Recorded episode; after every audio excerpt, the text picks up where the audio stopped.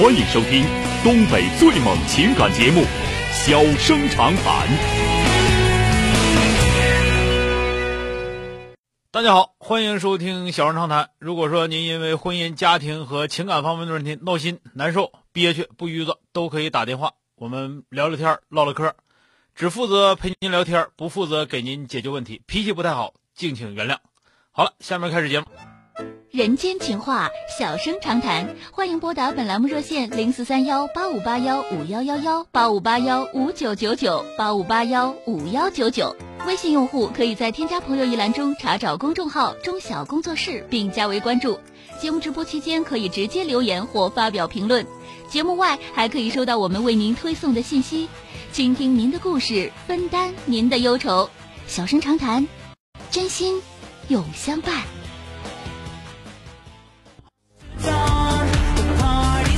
好，马上抓紧时间来迎接的是打进八五八幺五幺九九的这位女士。喂，你好。哎，你好，小生哥。哎，你好，电话接进来了，我是钟晓，怎么啦？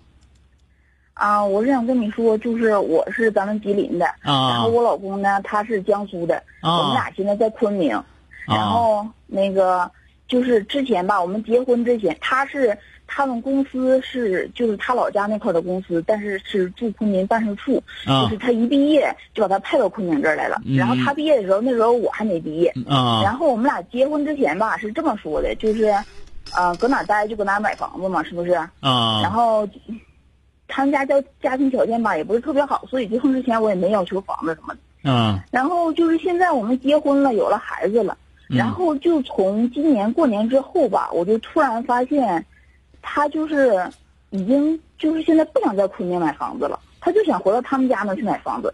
嗯，回到他们家那买房子干嘛呀？他能回回他家那头买房，他能回去住去吗？就是啊，那他是要那他是要给他爸他买要给他妈买房子那是啊？他爸他妈是一直都不同意我们俩在外边买房子，但是吧，他是他以前是跟我说的，就是那个买房子是谁花钱？先先问买房是谁花钱？是你们俩自己花钱，还是他爸他妈花钱？我们俩花钱呢，钱在谁那儿就钱钱也是在我这儿啊，啊，那就在昆明买没事儿不是现在是还不够钱买房子，啊但是就是我已经感觉到。嗯他就是现在不不提在昆明买房这个事儿了，而且他很坚定，要买的话就回他们家买去。那就不买呗。我现在，我现在就想知道，我怎么才能忽悠他在昆明买房子，或者怎么着，能在我们家买房子也行啊。不是你在你家买房子，就是你们俩这是很正常的一个事儿。孩子都有了，你在哪工作，在哪上班，你就在哪买。以后孩子上幼儿园怎么办？就是啊，所以说这很正常，就就是你别听他搁那嘚嘚，他搁那嘚嘚，他也是那什么，他也是想回回他老家，不可能。买完房你也不能回去住去，还还还领着房子，还领着孩子，还租房子住，完了上幼儿园，那不扯淡去吗？那不是？这嗯这个不用就是不用给他任何机会，反正钱在你那儿，你就直接在在在昆明买买完买完他就老实了。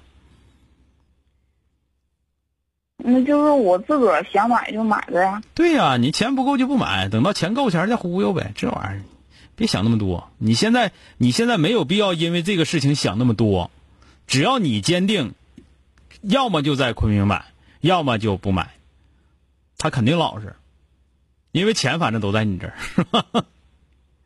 反正他就是从过年之后，我就怀疑他过年回家的。不是你这个不用说他说说，你不用怀疑他爸他妈，他爸他妈肯定说啥，因为他爸妈妈坚决不让不让他在昆明买房子，所以能不说吗？只不过就是他被说动了，那你再往回往回催呗，枕头风催呗。你就说孩子要上要上幼儿园咋办呢？对吧？没房子，房子就近就就近，以后那个那个什么就近入学乱七八糟这些玩意儿咋整啊？你还能给孩子整回老家念书去啊？他现在就老想老想回家，嗯，在这干的不好啊。挺好的，这些年也就这么过，都挺好的，工作也挺稳定的，嗯，就是啊。挣的也挺多。完了就是他爸他妈总想让他回来，我们每次回他们家，嗯他爸他妈都问，儿子呀，啥时候回来呀？嗯、你告诉他，你都这样你告诉他，咱们以后干好了，买个好房子给你爹你妈家接过来。你昆明多好的地方，四季如春的，是吧？就是啊，比他们家那儿好多了。他们家的，哎呀，我跟你说，我怀孕的时候上他家去就过过年的时候去他家，给我活活冻抽了，一个东北大姑娘。没有，南方人都比东北人抗冻，没有暖气那地方，很正常。真是活活冻抽了，半夜肚子疼上医院。嗯，行，我不说了。那个这个事儿吧，就是一个是你要很坚定，然后呢，就是反正现在钱也不够，说那些东西都没用，你都不跟他探讨这个事儿。到时候说买了，不是他现在虽然钱不够，但是他已经开始动心思，就是在家想买了。你不行，公积金，然后什么的。就是那就肯定说就是不行，就得了呗。咋行？完了，现在老跟我说他们老家房子便宜。嗯，不行，那房子便宜呢？你说我们长春，长春外外县更便宜。哎呀，反正就是，我就感觉从就这半年。不是你不用你不用怀疑他爸他妈，你也不用怀疑他。就现在这里面透着很大一个程度，就是钱虽然在你这儿，但你特别不自信，好像是钱都是人家挣的。钱是都他挣的。对呀，所以说你也得自信，你都挣，你也得给我花。因为我们俩就我们俩在昆明，我是我婆婆来伺候我，伺候月子都没完。就是二十多天她就走了。嗯，完了就一直不用不用抱怨那些东西，不用抱怨那些东西。那谁让你选？我让你上昆明去了，还长春这么好地方，谁让你去的？咱长春多好啊！小伙一个个都大高个，长精双的，大眼双眼皮，你非得上那头给人生孩子去？怨谁呀？怨我。那就得了呗。所以说我跟你说了嘛，你得认这个账，你得认。你看别的账我不让，你说房子没买，没买这个账你不能认。对吧？然后你得自信一点但是你说你跟人过去都结婚了，你再挑爹妈挑这挑那，你没有一点一点意义都没有了啊！就像刚你看是不是？你这我这么说这个思路你听清楚没有？我知道他爹妈是一直不同意我们在外边买房，但是以前他是他是跟我说他是想在昆明买房子，因为我们现在就在昆明住啊。我跟你俩说一个很正常的一个事儿，就是他爹他妈他一年见一次，是吧？不是。他俩月回趟家，就算俩月，你们俩天天在一块儿，你催不过来他可得了，是吧？你不还是这一点，就是从这点看出，一个是你太没自信了，你这日子过的钱在你手，你都没信心，你这日子过得不行啊，知道吧？那我就是默默攒钱，然后攒够我就买，就不管他呗。不是你该做工作做工作，我是说现在你不用担心。嗯。他买不成，钱该你那，他上哪能买成去？对吧？啊，行。哎，好了，再见啊。嗯，再。欢迎收听东北最猛情感节目《小生长谈》。小生长谈，真心永相伴。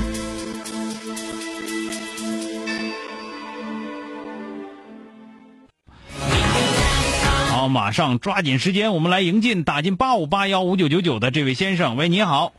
哎，喂，你好，周阳老师。哎，你好，电话接进来了啊。啊，我是咱们辽宁的一位听众啊，今天有个人问题，我想问一下您。啊，说啊，就是嗯，就是我今年二十一岁，完了是一名厨师工作六年。啊，嗯，但嗯，但是我现在就是嗯嗯有我心里就是挺长时间了，有一个就是很喜欢的小女孩，完了，但是吧，我就是以前也处过几个对象，就是一直就是感觉就追不着，但是就是也不好意思说。但是我跟我们普通男士同事或者跟不是我喜欢的女孩，就是很正常，嗯，说说话了或者办事之类都挺好。就是跟自己喜欢的女孩就不知道，或者咱们就是普通老百姓，就是要要电话了或者出去约出去这些，不知道怎么说，就感觉没话说似的。这个怎么办呀？你除了炒菜之外，还有其他的爱好没有？嗯嗯，我自己有时候会写写小说，完了还是嗯会唱唱歌之类的。啊，那你找他唱歌去呗，歌唱挺好呗。哎，唱也不太好。那你找找小姑娘多大？啊，小姑娘跟我同岁。啊，但是她社会经验肯定不如你多，因为你参加工作很早。啊，对对对，我是你说话根本就不像一个二十一的小伙子啊，你应该像二十二十你二十六七岁那种感觉啊。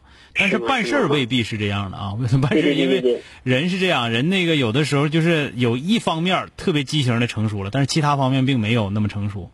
然后，啊然后呢，给人感觉别人对你的要求，就你看你说话办事都这么成熟，对你可能就要求像二十六七岁、三十来岁那样的要求你，但实际上你的心里还没到那个时候。这样的话，你会觉得你有的时候你会觉得累啊。啊，对，很累。你如果说平时也是穿穿搭搭的，完了固钻头不固定那种，二十一岁小伙不大多数都那样吗？啊，你要那样的，别人对你就没有那么高的要求了。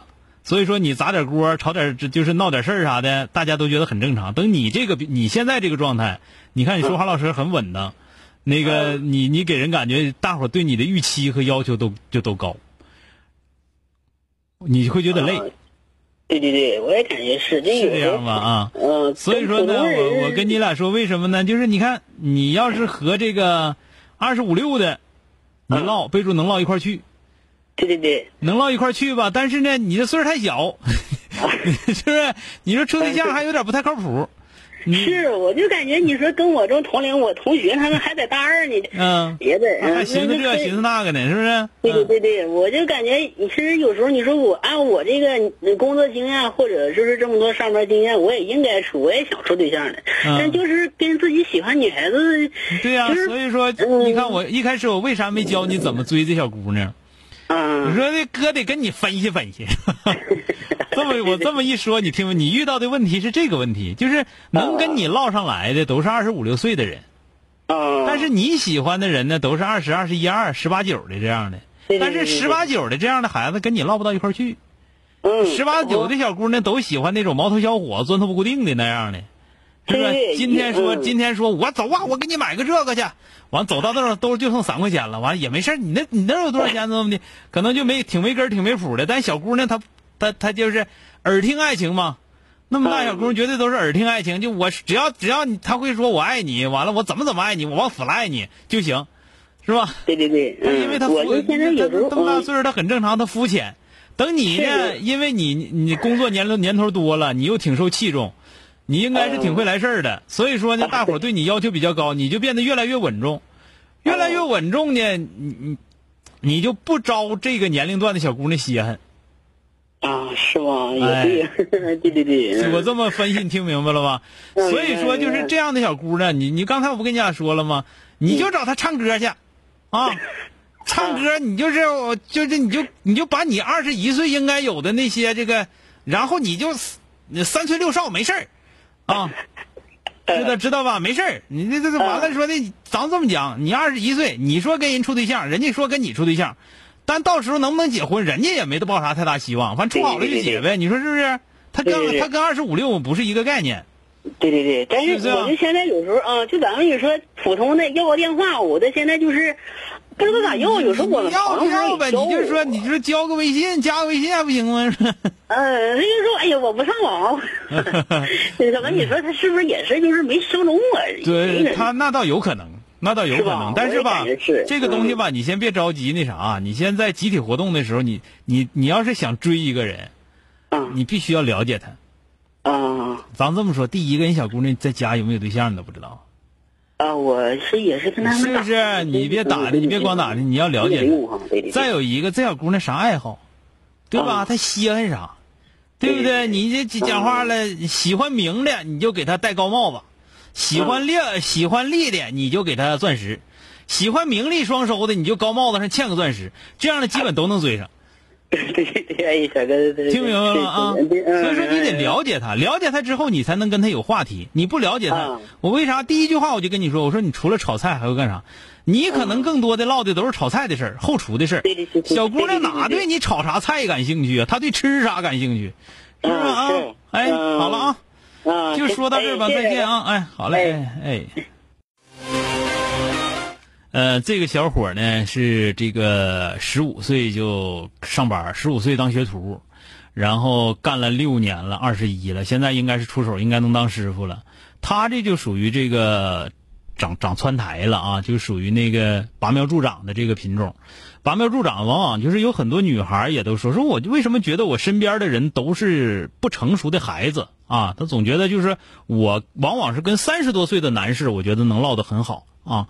这个男孩在这个样的事儿少一些，女孩比较多一些。我跟大家解释一下这件事情，希望提醒您注意。就是你往往存在一个问题，就是说呢，你觉得和三十多岁的人在一起很舒服，啊，你觉得你跟人家是一伙的，但是你可能不知道，人家跟你在一起未必舒服啊，未必舒服。那个人家只不过因为啥呢？因为人家能够照顾，因为他到了一定年龄之后，他会想更多的照顾别人啊，照顾别人。在家你又是个女孩，又挺可爱的，自然而然呢，挺招人稀罕的，那就照顾你。但是真正的，可能和你心理年龄一样的啊，就是你只是在某一方面，比方说有的女生，那我可能就是我从从小的时候我就喜欢看文学作品，我可能我文学作家作品这一块我特别成熟了，我可能已经可以跟四十几岁的那种学文学的在一起能探讨了。你就觉得你跟人家一样不一样？实际上，你的社会阅历，你对很多问题的理解，包括你遇到问题承所能承受的心理压力的这个能力，包括你啊在为人处事的一些方法，你跟年龄大的人在一起，你为什么舒服？是因为别人能知道照顾你，而别人跟你在一起是不是特别舒服？你根本不知道啊！所以说，不要认为你自己真的啊，真的已经成熟到了那个年龄。实际上，大多数的。大多数的人还是更适合在自己的年龄段啊，在自己的年龄段实际上更适合啊。我我就提这一个，我说的不是特别具体，我希望能够给你给这个收音机前的很多认为自己很成熟的孩子们，包括刚才这小伙你一听他唠嗑，绝对不是二十一岁小伙子，但是他出事儿，他做很多事情实际上还是二十一岁。啊，就是就是这么一个关键，他在某一方面快，特别快速的成熟了，但在其他的方面没跟上啊。好，今天就到这儿，明天接着。